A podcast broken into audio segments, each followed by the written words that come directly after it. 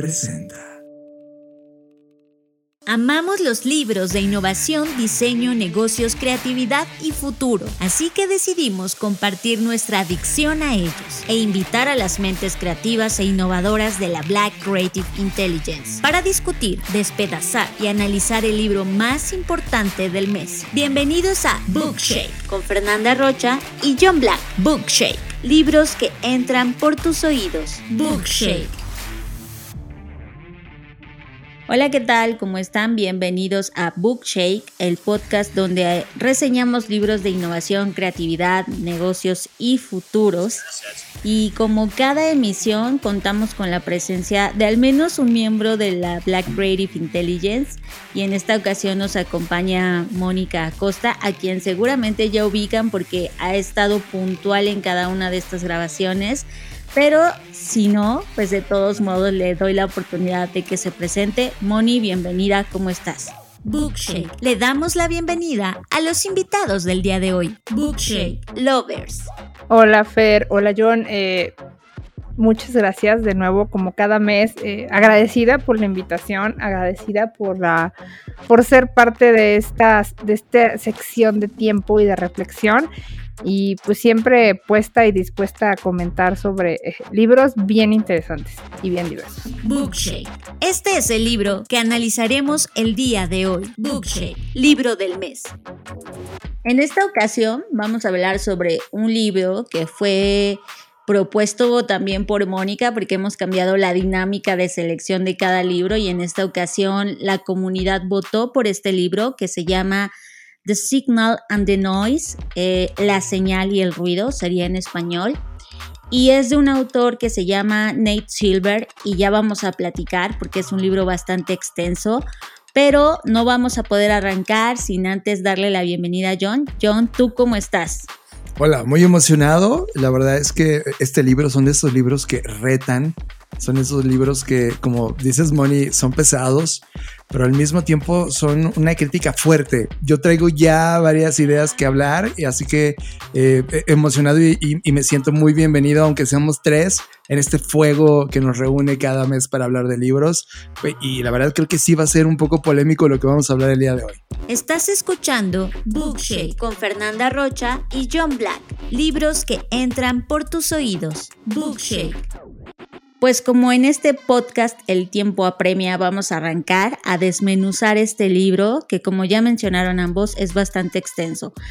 Bueno, primero yo tengo que iniciar diciendo que nada de lo que está escrito en este libro estoy de acuerdo, porque eh, dado mis estudios de los últimos años, es decir, como ya en algunas eh, misiones he comentado, yo tomé una especialidad en prospectiva, eh, que se llama Diseño del Mañana y que justo se refiere a los estudios de futuros. Y una de las primicias en los estudios de futuros es no podemos estar a favor de la predicción. Y yo estoy de acuerdo con eso.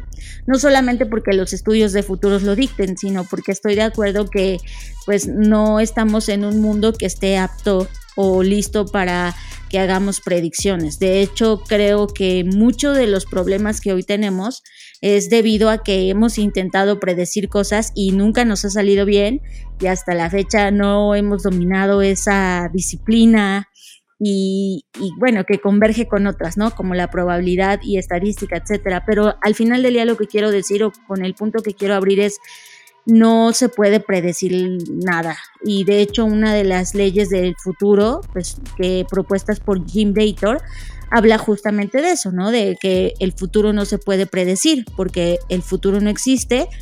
Y de hecho, los estudios de futuros, pues justo como lo, como lo mencionó, intentan alejarse de eso, no intentan predecir el futuro, no intentan predecir nada, simplemente intentan eh, analizar, estudiar, comprender las imágenes que cada individuo o grupo de personas tiene y con base en eso construir las posibilidades o alternativas que el futuro puede, puede traer consigo.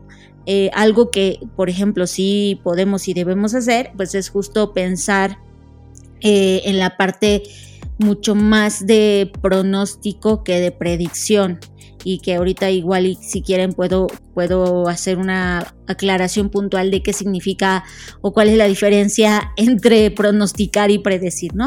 Pero bueno, al final del día, eh, eh, por eso es que es un libro que me costó mucho trabajo.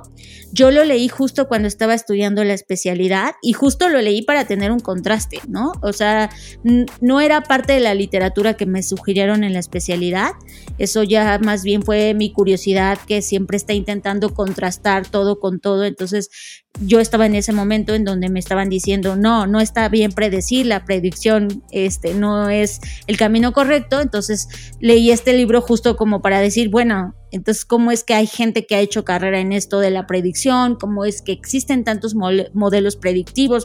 ¿Que toda esa gente está mal o qué le pasa, no? Entonces, fue cuando yo, ese fue mi primer encuentro con este libro. Y justo, eh, nada más, ya vi por ahí que están levantando la mano, justo nada más para dejar este punto de la mesa completo, pues tengo que decir que el escritor de este libro, que como ya dije es Nate Silver, algo que él siempre ha hecho es pronosticar, más bien predecir. Y, siempre, eh, pues de hecho esa predicción le ha llevado no solo a ganar millones de dólares, porque se ha dedicado al tema de la predicción, sobre todo en el béisbol, en el mundo del béisbol, porque ustedes saben, en Estados Unidos esto sí es como toda una cultura. Y actualmente dirige el sitio web político 538.com, eh, que bueno, pues se dedican a pronosticar e intentar predecir temas sobre todo de las elecciones y cuando no hay elecciones, pues obviamente hablan de otros temas. Entonces, solo quería dejar este punto en la mesa y dejo, John, levantaste primero la mano, así que dale. Aquí justo yo decía que esto iba a ser polémico. Y justo cuando tú estabas en la especialidad, Fer, y yo en paralelo estaba estudiando no oficialmente algunos artículos, algunos pequeños libros, intros, discusiones de lo que estaba ocurriendo en el mundo de la práctica sobre los estudios del mañana o los estudios de futuros. Eh, me emocionaba porque en verdad esta idea la tenía rodando en la cabeza. Mira, yo no estoy tan a favor de los académicos en la actualidad en distintas áreas. En otras son inevitables, en verdad es como no hay otro camino, pero en estas creo que hay mucho camino. Los académicos o la ciencia en particular estudia los hechos que ya ocurrieron, de tal manera que esos hechos que ya ocurrieron los meten en un laboratorio para tratar de entender las razones por las que ocurrieron e incluso replicar el mismo experimento para poder encontrar una solución. Así se crean las, vacunas que hoy nos, nos, nos instalan en nuestro sistema operativo o podemos entender el mundo físico-químico alrededor. Pero en esto, que es un apartado social, económico, político, cultural, etcétera, es difícil llevarlo a un escenario 100% académico. Por lo tanto, eh, los actuales académicos de la perspectiva y el futurismo han venido diciendo esto que no se puede predecir el futuro y yo hice un cortocircuito. De alguna manera ellos estudian los futuros, pero ponen un statement sobre el cual eh, el futuro no puede verse en una bola de cristal y, claramente no hablo de clarividencia, ¿no? Pero sí me parece totalmente importante tomar una postura, tomar agencia, diseñar, provocar esas posibilidades, esos futuribles, esos escenarios utópicos o distópicos. Porque si no podemos entender o pronosticar ese futuro. Entonces, a pesar de toda la investigación, casa de tendencias, análisis sociales, económicos, políticos, sociales o culturales que hagamos, no somos más valiosos que un simple volado. Entonces, Jim, Jim Dator, cuando veo su libro que dice, men, no puedes, no puedes hacerlo, es como, men, entonces eres menos valioso que un volado. Y eso me choca porque no se trata de hablar de predicciones o de adivinación, como quién ganará el Super Bowl, por ejemplo, o quién ganará las elecciones, sino de un macroevento, de estas macrofuerzas que pueden cambiar el rumbo, el rumbo de toda la humanidad, como puede ser el calentamiento global, el quiebre de un sistema monetario, el fin de un modelo social o capital, etc. Coincido con Silver al introducir la idea de la teoría del caos, que básicamente establece que hay cierto tipo de sistemas que son difíciles de predecir, otra vez la palabra predecir vuelve a la escena, y él dice que hay tres formas de juzgar un pronóstico. La primera es, ¿fue correcto el pronóstico? La segunda, fue ese el mejor pronóstico que se pudo dar. Y la tercera es entender el valor económico y yo añadiría social, cultural, e, este, eh, eh, antropológico, etcétera, humano. Creo que la fotografía de este libro inicial, Fer, es una provocación a esas bases que los futuristas actuales tienen y que dicen, no, men, no se puede pronosticar. Y de repente llegas a un punto donde este libro dice, oye, miren, igual no se le llama pronóstico, pero es importante tener esta posibilidad predictiva o posibilidad de statement sobre algo que queremos o creemos que puede ocurrir. The hedgehog would say that I have a big uh, theory. So, you know, for example, uh, um, you know, Karl Marx might be a hedgehog, or Sigmund Freud, or something, or maybe, uh, or maybe sometimes Malcolm Gladwell is accused of being a hedgehog with the tipping point and so forth. But having a, the theory that explains everything, kind of capital T, capital E, is a very hedgehog mentality. And if you have a pristine theory, or what you think is a pristine theory, then you have absolute certainty, so you think. But in fact, the people who, um, who demonstrate that overconfidence actually do, do a worse job of making predictions. And by the way, people who appear on, on television more often, this is part of the Tetlock study, also do a worse job of predicting. So every time you see me on the BBC or something, then you should lower your opinion. Mm, antes de dejar que Moni participe, algo que quiero dejar claro, que es justo esta confusión que tú estás teniendo, ¿no? En palabras, como qué es pronosticar, qué es predecir, que son cosas totalmente distintas y que a veces pareciera que es lo mismo. En el libro no lo aclara, pero me gustaría aclararlo. Un pronóstico es una estimación de eventos futuros que uno puede hacer al incorporar y proyectar datos relacionados con el pasado de una forma predeterminada, sistémica y yo agregaría matemática. La predicción es una estimación de eventos futuros hechas por consideraciones subjetivas, que eso es en lo que no se está de acuerdo. Tú no puedes a partir de consideraciones subjetivas poner una conjetura objetiva, ¿no? O sea, eh, eh, ese es el punto de la crítica.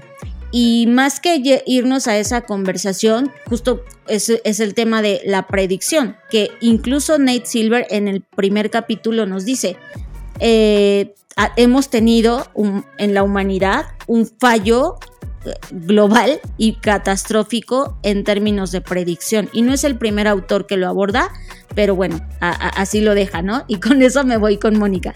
Yo, yo lo voy a tomar desde el lado filosófico y no pragmático, porque a mí este libro me hizo primero reflexionar en la obsesión humana de querer saberlo y adivinar todo.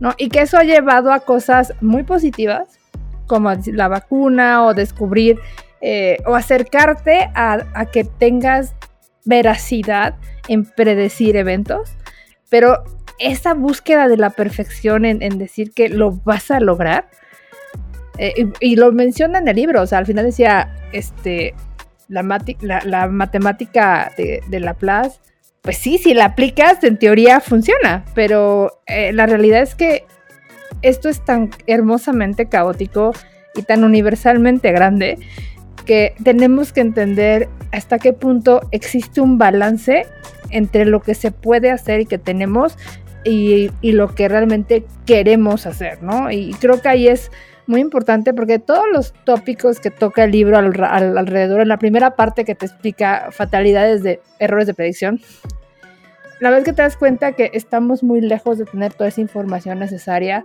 pero por el otro lado, en la segunda parte del libro, donde te menciona cómo sacarle provecho a esta parte de, de, valores y de predicciones, te das cuenta que hemos avanzado mucho, pero que realmente el enfoque y los lentes con lo que se tiene que ver, pues no, es, no deben de ser los que mucha gente los está tomando en consideración.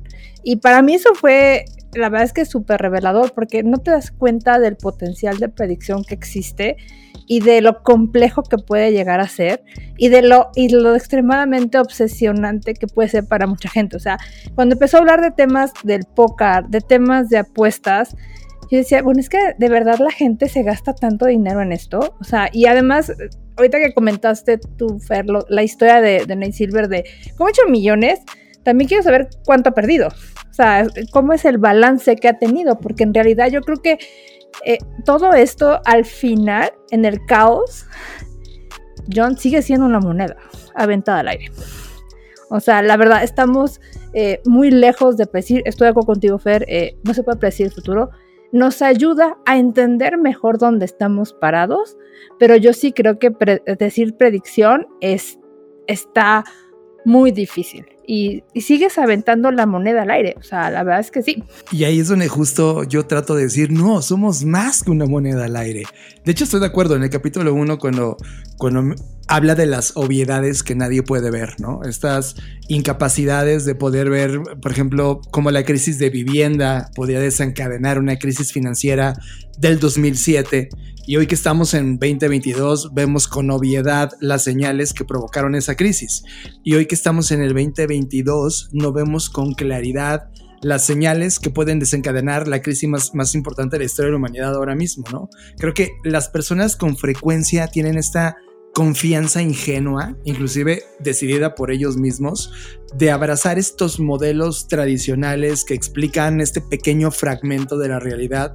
Y somos incapaces de ampliar nuestro radar a otra toma de decisiones, a otras señales, porque inclusive nos pueden dar datos que no son cómodos para nosotros. Y creo que las personas siempre, estas señales que son cómodas, son las que terminan dejando pasar a su toma de decisiones y toman a partir de ellas o dibujan a partir de ellas el mundo o la explicación del mundo que es lo mejor para ellos. Y creo que ahí es donde viene una crítica importante del autor, de oye, no estamos realmente viendo toda la data suficiente para esa toma de decisiones.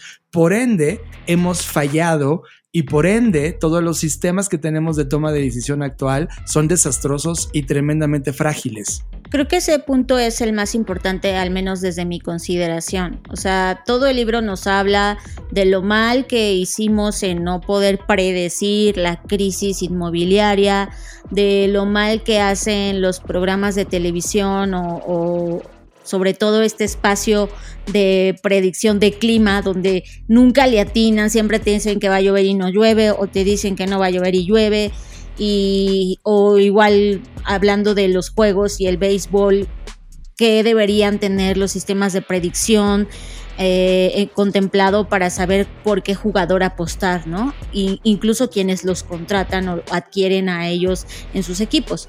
Entonces, eh, o sea, la mitad del libro se nos va en decir pues todas las predicciones que nunca han funcionado y explica o intenta explicar el por qué no.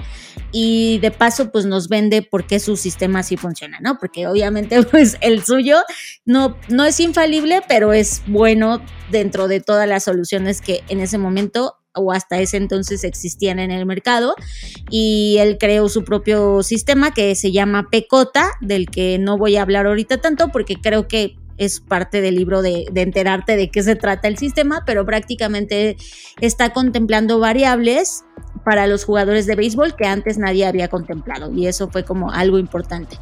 Pero a donde quiero caer es eh, ya a la mitad del libro, en el capítulo 5, que se llama Buscando señal desesperadamente, justo nos habla de temas más duros, como por ejemplo son los terremotos o los temblores, y de por qué no hemos podido crear un sistema que prediga cuándo vamos a tener un temblor. Y, creo que al final del día, ah, él mismo se contradice en decir, pues vamos a apostarle más a la predicción, pero al mismo tiempo, con todos esos argumentos, pues ni ganas dan de aventarse a la predicción porque dices, o sea, si tu intención era venderme en el libro que me dedica a la predicción, pues fallaste porque pues con todos esos errores, eh, ¿quién va a querer aventarse al ruedo de ese, de ese tema, no?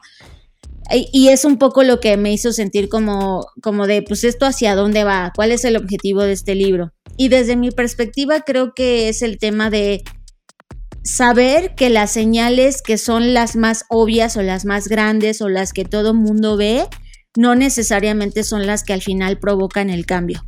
El libro no lo dice tal cual, pero esa es mi interpretación después de, leerlo por completo, ¿no? el decir, ok, ahorita hay señales que parecieran muy claras, muy evidentes sobre ciertos temas, no sé, por ejemplo, la crisis económica, la, inflación que se junta con otra, otro fenómeno de estancamiento que ahora se llama estanflación, etcétera.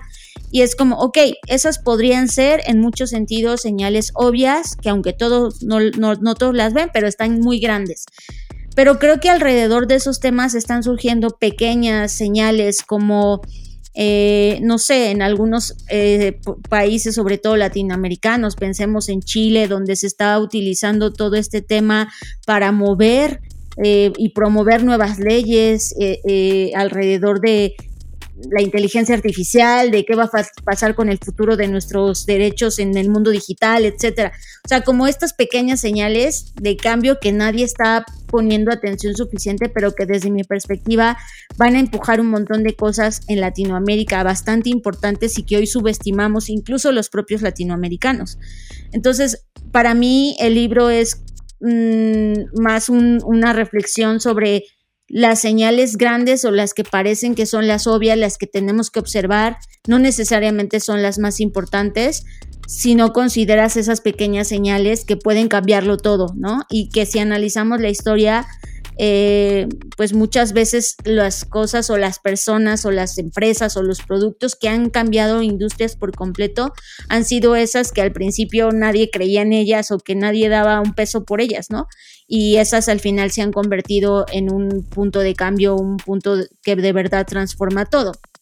En lo que también sí estoy de acuerdo es en el tema, pues que tenemos un sistema que tiende al caos, ¿no? Eso es parte de nuestra entropía y que tenemos que lidiar con eso, pues es un hecho, es eh, de eso se trata estar aquí, ¿no? De lidiar con esta incertidumbre y que creo que nuestra fijación como humanidad para de predecir las cosas no es nada más que nuestro grito desesperado por tener un poco de certidumbre de qué es lo que va a pasar mañana. Sí, Fer, como comentas, eh, eso es lo que yo decía hace rato, el ser humano en su búsqueda desesperada por controlar y saber cómo mejorar o cómo tener esta, esta idea de perfección y certidumbre, pues sí, es, para ellos es, es una lucha interminable. Lo que a mí me queda muy claro del libro y conforme iba avanzando en los capítulos, me quedaba más claro es lo que dices tú, es entender las señales, pero también entender que hay señales que conforme vas aprendiendo te van saliendo más o, que si estás en alguna situación que te sesga no vas a ver y que eso es parte del proceso de aprendizaje y que eh, lo hemos platicado en otros espacios. Eso también te evita, eh, te hace predecir y tomar malas decisiones, pero pues no es tu culpa, es parte del proceso, es parte de, de cómo ordeno y entiendo las situaciones y cómo las voy descubriendo. O sea, conforme vas descubriendo, lo mencionan él, como vas aprendiendo el póker. Al principio tú vas a aprender y agarras experiencia y vas a ser el, el pez rey en la pecera, pero ya que te montas y empiezas a entender y te mueves a otros mundos y donde tienes otras variables, pues eres totalmente eh, igual o peor y eres totalmente débil y no eres capaz de predecir, ¿no? Yo creo que ahí esa parte es la más importante, realmente uno entender qué es lo que te rodea, cuáles son las señales que tienes, aceptar que a lo mejor va a haber más y que van a cambiar tu modelo y es un proceso de aprendizaje continuo. Yo sí creo que esta parte de la predicción y del pronóstico es algo que es un work in progress siempre. No vas a tener nunca la receta completa ni la receta eh, correcta, que nunca te va a fallar, porque conforme vas evolucionando y te vas moviendo en este mundo caótico, pues te van a salir otras cosas que son variables. Y al final es, eso es parte de lo que nos, nos invita a nosotros a fallar y a, hacer, eh, y, a entender por qué esto a lo mejor no es exitoso o puede ser exitoso. O sea, a mí me queda muy claro que, por ejemplo, los descubrimientos de, la vacuna ahorita del COVID, ¿no? Eh, las de la HN1, ahorita la vacuna del, mono... ¿Sí, del mono? La fiebre del, mono. La fiebre del mono sigue siendo eh, prueba y error y la, capacidad que tenemos hoy de procesar datos de hacía 50 años nos hace avanzar más rápido. Pero nos sigue exponiendo a predecir a lo mejor otras variantes, nuevas variantes y a seguirte sumergiendo en un mundo mucho, mucho, mucho más caótico. Y que adicionalmente empiezas a entender un poco más la complejidad de este planeta, ¿no? O sea, y creo que esa parte a mí me queda muy clara eh, cuando él también reflexiona mucho acerca del, del Moneyball y decirle, bueno, el factor edad, bueno, el factor eh, cultura, bueno, dije, bueno, es que este amigo le está metiendo un chorro de variables que de verdad nunca ves y conforme empiezas a entender, se vuelven más complejas. se vuelven más eh, reflexionadas y además más sesgadas si no te das cuenta del sesgo. Y es ahí donde yo también creo que, tú decías, el, el chiste es descubrir la señal que no es tan fuerte. El chiste es quitar el ruido. Pero el chiste también es entender esta complejidad para que no te pierdas. Porque todos los ejemplos que pone es bien fácil perderse. Y es bien fácil confundirse. Y, esta es la parte que a mí me deja reflexión. Sí, no, yo tampoco, yo creo que su sistema de béisbol es muy bueno, pero realmente el objetivo de predicción para mí me deja reflexionando sigue siendo extremadamente complejo y hay que entender el alcance que queremos y cómo lo vamos a seguir evolucionando. O sea, la verdad es que sí me queda muy claro. So IBM estimates that 90% of the data in the world was created within the past two years. Um, so there's an, an, obvious, I think, problem here, which is that 90% of the useful knowledge in the world was certainly not created in the past two years. All of all that new information, which actually helps us make decisions better, helps us to predict things better, um, understands the real causes and not just statistical relationships that were valid in the past but won't carry forward as you move into the future. So weather forecasting is a case where people like to um, like to make fun of the weatherman, um, but but they do really really well. Where over the long run, if you listen to um, to the, like the UK, is it the Met Office or Met Office, yeah. uh, the Met Office or the National Weather Service in the U.S. When they say there's a 20% chance of rain, it really does rain one out of five times over the long term. You're still pissed off if you had a picnic scheduled for the one out of five, but those forecasts are well calibrated. Solo agregaría, sí, totalmente de acuerdo. Solo agregaría que que la razón por la que desde los estudios de futuros hay esta recelo o rechazo a la predicción es justo por eso, porque al final termina convirtiéndose en algo simplista, en algo que es una extensión de, ah, pues como ahorita está pasando esto, pues solo lo proyectamos y decimos que en 2040 va a pasar lo mismo, nada más que con más tecnología o con más este, problemas o con más tantas cosas y ya está. Y en realidad, eh, pues no es así. Sabemos que eh, el futuro, pues ojalá fuera así de lineal, ¿no? Para que fuera sencillo transitarlo y, y atravesarlo, pero, pero no es así, como bien mencionan los dos tienes que contemplar muchísimas variables, por lo tanto no e, el sistema predictivo pues le queda corto al mundo tan complejo que vivimos. Por lo tanto, eh, por eso es que desde los estudios de, de, futuros se estudian los futuros probables, los futuros alternativos, los futuros posibles y diferentes tipologías de futuros, justo para ampliar nuestro panorama. Y por el contrario de lo que John mencionaba al inicio, los estudios de futuros no te invitan a quedarte sentado. De hecho, tienen una gran parte de planificación estratégica y hay un montón de herramientas y metodologías porque justo la finalidad de, al menos en el campo profesional de los estudios de futuros, es que tú te conviertas en agente eh, de hecho es uno de los deberes de los mandamientos de que Wendell, que es un autor, dejó escritos, ¿no? Es como, a ver, si tú quieres ser realmente eh, un prospectivista y dedicarte a esto, uno de los mandamientos es que tomes agencia de un futuro y hagas todo lo que está en tus manos para llevarlo a cabo. ¿no? Entonces, eso, eso, eso le quita como la parte que John decía de, ay, pues es que es un volado, no, no es un volado. Después de haber visto todas las posibilidades y todas lo, las variables posibles, y de hecho por eso también creo que algo que le falta al sistema predictivo es que el sistema predictivo solo contempla a los datos.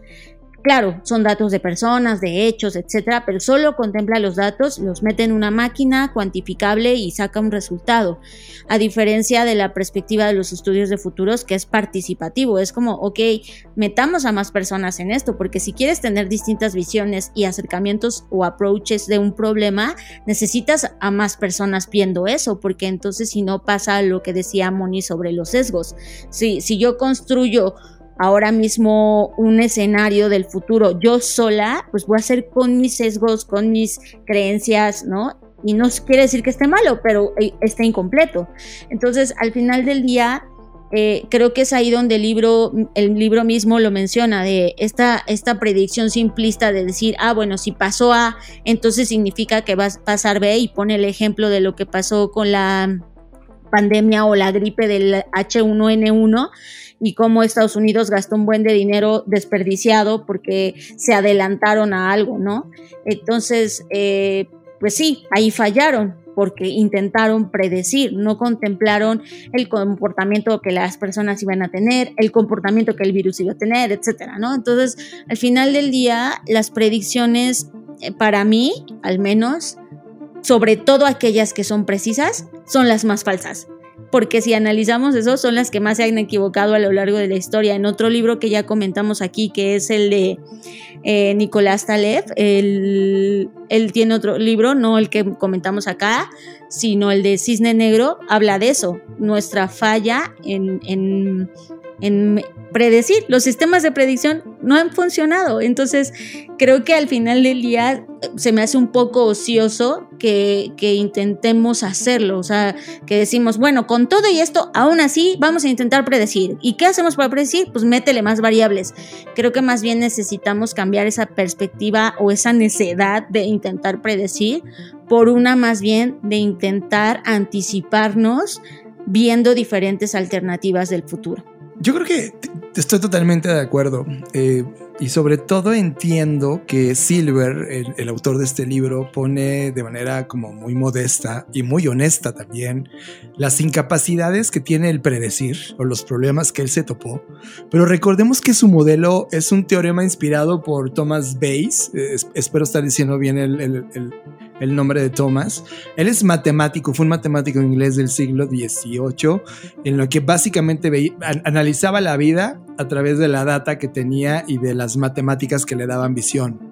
Coincido contigo, Fer. Creo que hoy en día, el, para poder entender en su completa magnitud un fenómeno que nos topamos, no solamente lo debes observar a través de la data o la matemática, también tiene que ver con cómo la data la conviertes en información, cómo la información madura y se convierte en conocimiento, cómo el conocimiento se convierte en estadística, cómo la estadística es analizada por los ojos de la multidisciplina y cómo esta multidisciplina impacta en la cultura en una línea de tiempo cuando tienes toda esta mezcolanza en, la fusión o en la o, cómo se analiza el evento, creo que al final este ruido que pone en el libro como la señal y el ruido, el ruido no es más que data que no ha sido lograda eh, ser codificada o incluida en la ecuación, de tal manera que por eso fallamos demasiado también viendo tu dato, o sea, viendo la postura de los futuristas de decir, mira, tenemos todo este camino por recorrer y solamente uno es el que vamos a vivir en esta línea del tiempo, creo que también tiene que ver con no hemos encontrado esa brújula que nos pueda acercar a, a, tener con claridad esta posibilidad mayor de vivir esa línea de tiempo o ese problema. Así que creo que al final del día estamos viviendo un libro que sí reta, es un libro que de manera clara nos dice, mire, no tengo la verdad del mundo, pero esto es lo que yo me topé, este es el modelo que yo hice, eh, estos fueron mis aciertos y desaciertos con el modelo Pecota, que además desarrolló en su tiempo libre en lo que estaba en los vuelos largos en los aeropuertos y empezó a leer hojas de Excel y entonces se dio cuenta que había una correlación y que finalmente este sistema predictivo Pecota aplicaba a un deporte particular que es el béisbol y de ahí se desarrollaron muchas cosas más. Creo que al final del día la, la foto es con la tecnología y el conocimiento que tenía en ese momento, logró ese escenario en esa disciplina particular. Ahora nosotros, con esta recopilación de data, información, conocimiento, estadística, multidisciplina, cultura y tiempo, ¿qué podemos hacer para leer esos futuros? Eso me parece súper interesante como una provocación. A mí lo que me gusta es eh, el invitarte a que no te limites a los datos. Y esta parte es algo que eh, lo hemos mencionado muchísimas veces en otros libros. Y es la parte, como dices tú, de diversidad. Eh, y, me voy a ampliar un poco, no diversidad de que hay, pues aquí somos hombres y mujeres, o voy a hablar con gente de, de otras empresas, sino realmente entender cómo puedes meter a gente que ve las cosas diferente a ti, porque eso es lo que te va a empezar a difundir, como dice, los diferentes escenarios y dar algo para mí que es racional, que es la famosa corazonada, que no se vuelva realmente corazonada, porque en realidad no es corazonada lo que tienes, sino simplemente es una decisión que tomas con base a cómo creciste, con base a tu cultura, con base a tu, a tu desarrollo humano y a lo que sabes. Entonces, cuando tienes varias personas que tienen diferentes lentes, entonces le agregas este factor que genera un punto de vista o varios escenarios que al final la conclusión te puede llevar a tomar por importancia uno o dos. Y creo que eso es súper importante. Aquí es un cambio de mentalidad súper cañón. O sea, estamos, estamos moviendo de esta estructura fija y racional de que tiene que ser así a que tengo que ver, tengo que ver esto realmente como volátil y cambiante y yo cómo me tengo que adaptar conforme lo vaya viendo y cuáles son los diferentes escenarios que yo voy a ver. Y esta es una parte que las empresas y las personas hoy como sociedad debemos de tener como prioridad. O sea, para mí el libro es, es entiende los datos, júntate con diferentes personas, comprende cuál es la interpretación de ellos, analízalo, depúralo, compréndelo y construye sobre esos lo que tú crees que pudiera suceder y no que va a suceder y que va a ser más de una cosa. Y con ese aprende y sigue aprendiendo y sigue aprendiendo y sigue aprendiendo. O sea, ejemplos, no mencionaron, este, este Night Silver no menciona lo que pasó con la bolsa con GameStop, pero es lo que hace mucha gente. O sea, toma, toma diferentes puntos de vista y los echa a accionar y demuestra que sí puede. Y, es, y no es de que lo hayan sabido antes, simplemente lo vieron desde otra perspectiva. Y creo que eso es lo que ahorita hace mucha falta. Yo coincido totalmente contigo, Moni. Creo que en, este, en esta postura de tener varias personas de múltiples disciplinas analizando y aportando. Es justo, justo a eso me refiero con esta estructura donde agregas multidisciplina, cultura y tiempo a la ecuación. Y creo que todos los que estamos ahorita en este podcast estamos en una economía en donde hemos observado la tecnología y el mercado de la innovación en los últimos 30 años.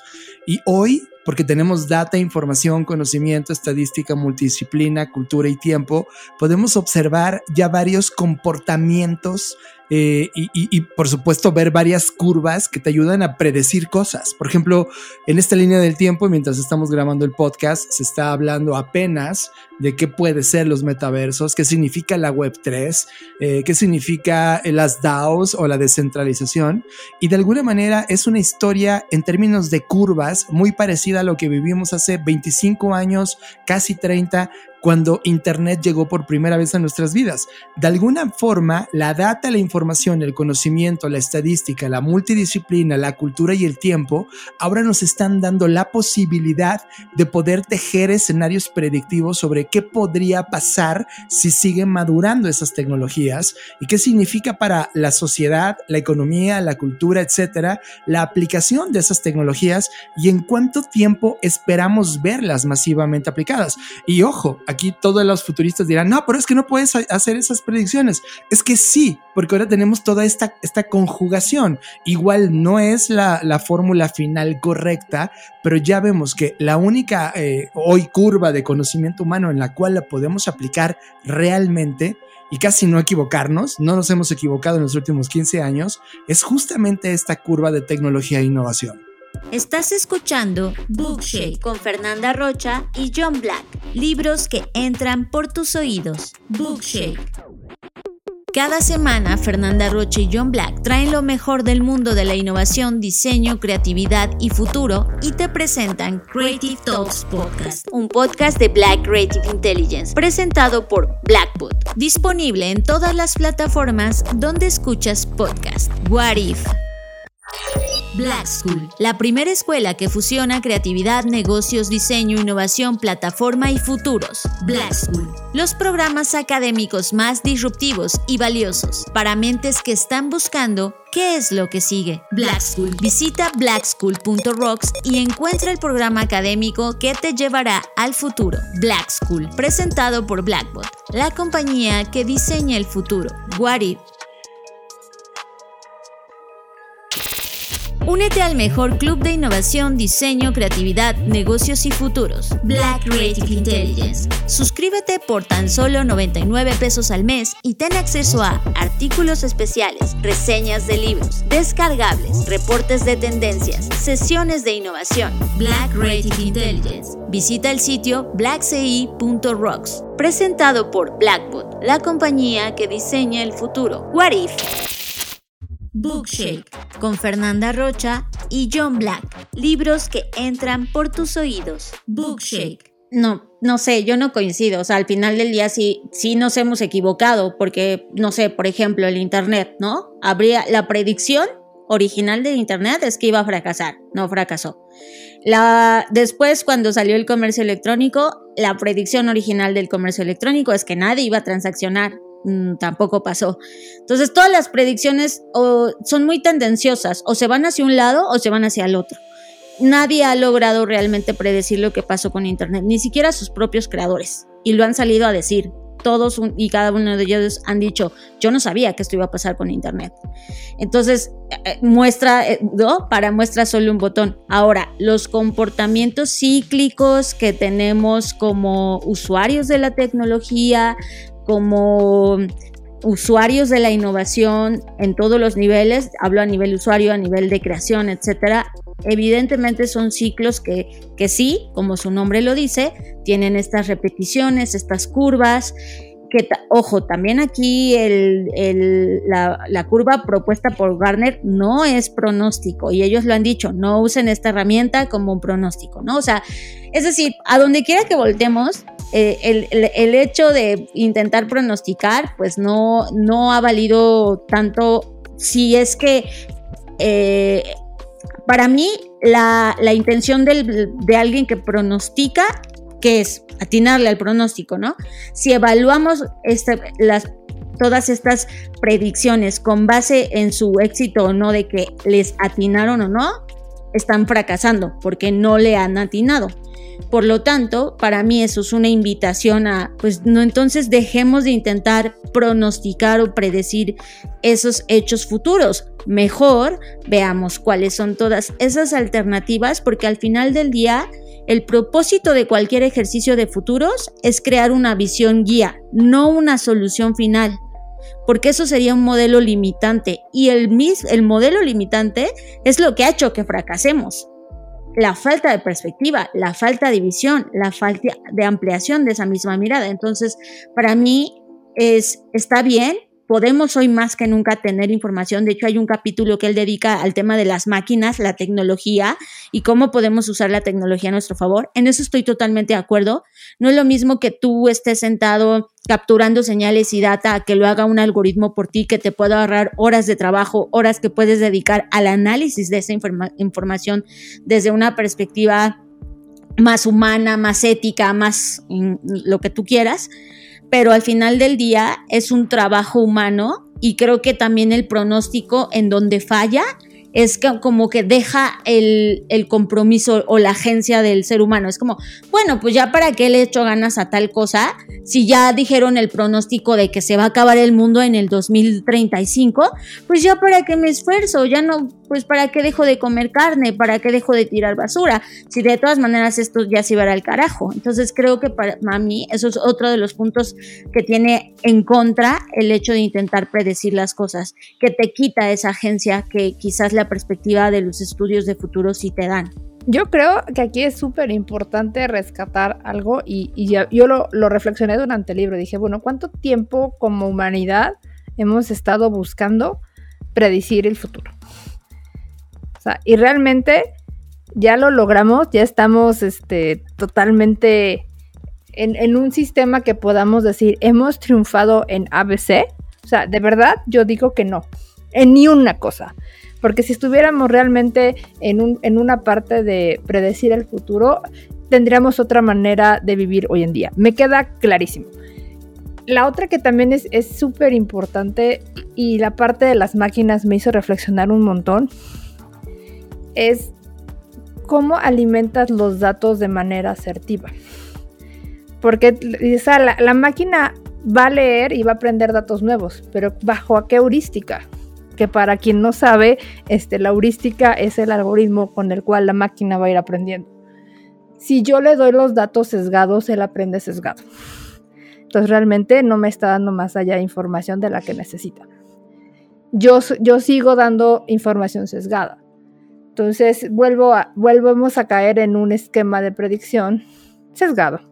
Y por mucho que el cómputo avance, porque yo me puse a reflexionar, bueno, de hace de los 80 para acá, que ya son 40 años, péseme lo que me pese, son 40 años de avance tecnológico realmente impresionante. De, de, velocidad de procesamiento y que todas las tendencias de innovación apuntan a que el futuro del negocio, de la economía, va a ser un buen manejo de inteligencia de negocios, de datos, de, ciencia de datos, etcétera. Realmente, eh, yo creo que si no se les da esa conciencia y esa educación a todas estas nuevas generaciones que están en busca de estas carreras por innovar y tener inteligencia de negocios y entendimiento, se van a dar cuenta que todo sigue siendo sesgado y que realmente tus predicciones seguirán siendo sesgadas y con una probabilidad, y discúlpeme, alta a fracasar.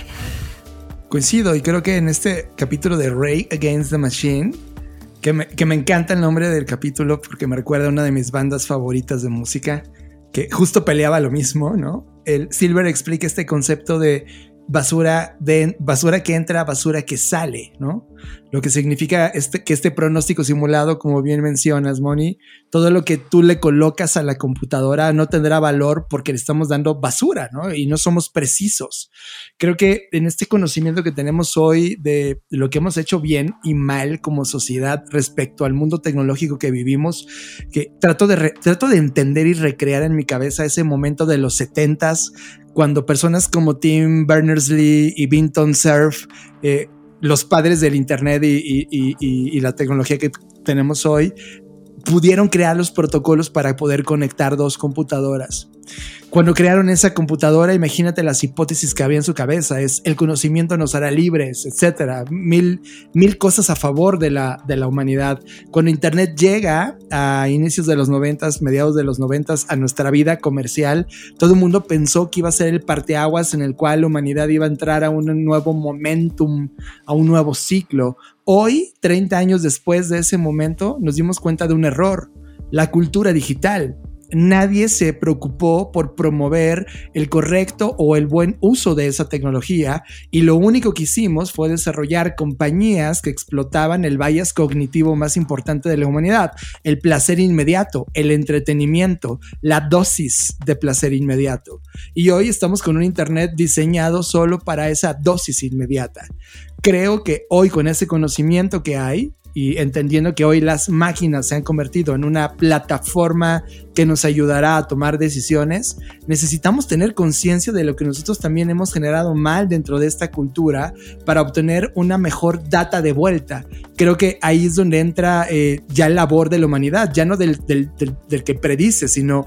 Eh, realmente lo que pone Silver es, oye, una advertencia sobre puede que repitamos los mismos errores y lo único que nos puede ayudar a romper ese equilibrio es la curiosidad y por otro lado el escepticismo cuando tratamos de crear esas predicciones. Y creo que al final esa curiosidad y escepticismo se trata justo de la data que queremos colocar dentro de esa, de esa fórmula que hablábamos hace rato de data, información, conocimiento, etcétera, para poder encontrar un output interesante. Sí, y ahorita digo, entiendo pues porque cada uno de nosotros tiene una agenda que le interesa, pero no solo aplica en temas tecnológicos o solamente del Internet, ¿no? O sea, este tema de la predicción aplica a un montón de cosas, a la salud, por ejemplo, a la medicina, lo que va a pasar con cuando se invierta la pirámide poblacional en términos de edad, o sea, al final del día nos afecta en cada una de nuestras actividades. Por lo tanto, desde mi perspectiva, es qué bueno que hoy tenemos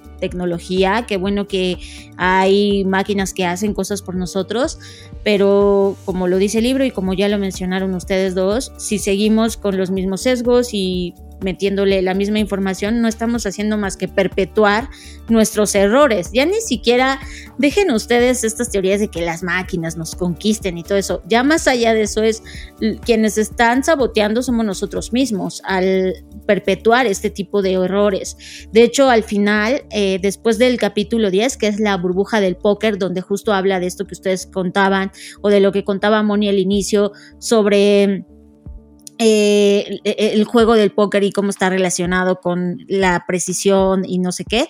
Bueno, después de ese capítulo eh, está el 11 que se llama Si no puedes vencerlos, que justo habla de esto, ¿no? O sea, como de, bueno, si no puedes vencerlos, sabemos que la, la frase se completa con únete a ellos.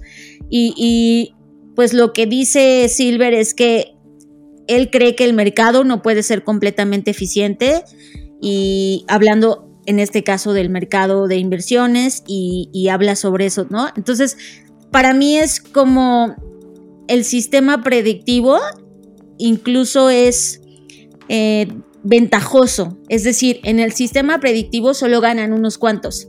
O sea, quienes son los más arriesgados, los más aventados, los que tienen más lana para invertir o los que tienen más dinero para observar más. O, es decir, para mí el sistema de, de predicción incluso es malo en ese sentido, ventajoso, solo da ventaja para algunas personas. Por eso es que también estoy en desacuerdo con, contra el sistema de predicción, ¿saben? Porque a diferencia de la perspectiva de, verlo desde los futuros o futuros alternativos, que nos invita a lo contrario, a que el futuro se distribuya de una mejor manera, ¿no? Eh, y de hecho, pues toma esta frase de William Gibson del futuro ya está aquí, nada más que no está bien distribuido. Y yo creo en eso, es, eh, no necesitamos estar prediciendo el futuro, necesitamos primero arreglar eh, cómo está hoy distribuido para poder cambiar cómo va a estar distribuido en el futuro. O sea, también creo que al, final el sistema predictivo como que quita lo que está pasando en el presente, ¿saben? Como si vemos las tres líneas de tiempo, pasado, presente, futuro, como que el sistema predictivo toma el pasado, así como de 0.11% del presente y lo arroja o lo avienta al futuro. Eso es otra de las cosas a las que no estoy de acuerdo porque no podemos olvidar, sí, el pasado, pero tampoco vamos a olvidar lo que estamos haciendo ahora, porque al final del día lo que estamos haciendo ahora y lo que estamos actuando o dejando de actuar en el hoy es lo que va a determinar ese futuro. También esa es otra de las cuales, desde mi perspectiva, razones por las cuales la predicción falla, porque no contempla lo que estamos hoy actuando. O sea, si queremos que el mundo cambie en 150 años, necesitamos empezar a cambiarlo ahora mismo. Y esa es otra de las cosas que yo digo, no, Nate, no estoy de acuerdo contigo, pero está bien que me provoques esto porque me hace pensar en el cómo sí, en el, ok, ¿cómo hacemos que las personas tengan una visión más amplia y sobre todo más consciente de que lo que hagan o no hagan, incluso si no hacen nada, si deciden ser árbol uno en este escenario llamado vida, incluso van a tener agencia en el futuro. Y eso es algo que a mí al menos me ocupa y me preocupa bastante. De hecho, eso va muy ligado a lo que yo quería comentar, porque realmente si te pones a pensar, esto en realidad, si lo veo en retrospectiva, no ha evolucionado. Sigue siendo lo mismo que tenemos desde hace muchos años, desde, desde que se inventaron los primeros modelos matemáticos y predictivos. Porque como sociedad tampoco hemos evolucionado. Y aquí voy a decir algo súper fuerte o sea, y lo ha venido diciendo John y lo dicen muchas personas, es que mientras no cambiemos la manera de educar y ver a la sociedad y desarrollar las habilidades que se tienen, no vamos a poder cambiar los modelos que existen en la economía, que existen en la política y que existen de manera social. Y sin eso no podemos cambiar la manera de ejecutar las cosas y evidentemente la mentalidad que tiene la gente. Sí, la gente usa la predicción para hacerse rica, sí, cortoplacista, eh, egoísta, sin propios intereses. Entonces, digo, sin, más bien con propios intereses, sin, intereses comunes. Y creo que eso es una, es una parte de cómo nos educan desde el principio. De cómo te enseñan también cómo usar las herramientas. Porque así te lo enseñan en la escuela. Es la parte de estadística, inteligencia artificial, las matemáticas, eh, toda esta parte de, de eh, procesos estocásticos, probabilidad estadística y economía, al final va ligada a que tú le puedes sacar un beneficio y un bien para tu empresa o para ti. Y no te importan los demás. Y vas a trabajar con esa parte de sesgo. Entonces, e, el libro en ese sentido, si ya lo ves como un punto de reflexión, para mí es realmente empezar a generar el granito de cambio de yo que quiero realmente como sociedad. Si realmente no quiero ver esta parte como futuro determinístico, si realmente esto me va a ayudar a entender mejor cómo se va a evolucionar la sociedad y la humanidad en este planeta y cómo yo puedo tomar mejores decisiones y qué necesito yo desarrollar en las nuevas generaciones para que cambien esta estructura y romper de, de verdad eh, con este, estos esquemas que se tienen, porque en, en realidad seguimos así y esto realmente va a seguir beneficiando a algunos, eh, generando mejoras, pero no en el nivel de impacto transformacional que estamos buscando. Sabes, sí, ahí es donde, donde yo creo que me quedo con, con las reflexiones finales del libro. Creo que el libro no intenta que lo sigas, sino intenta provocarte. Eh, me gusta su honestidad, la desfachatez con la cual él va contando sus descubrimientos, lo cínico que es de los experimentos que hizo y las cosas que, eh, que, salieron bien y las utilizó y las que no. Y creo que no está tratando de convencernos nada, sino de documentar algo que él vivió en su momento para que te sirva a ti, para conectarlo a lo que tú estás haciendo.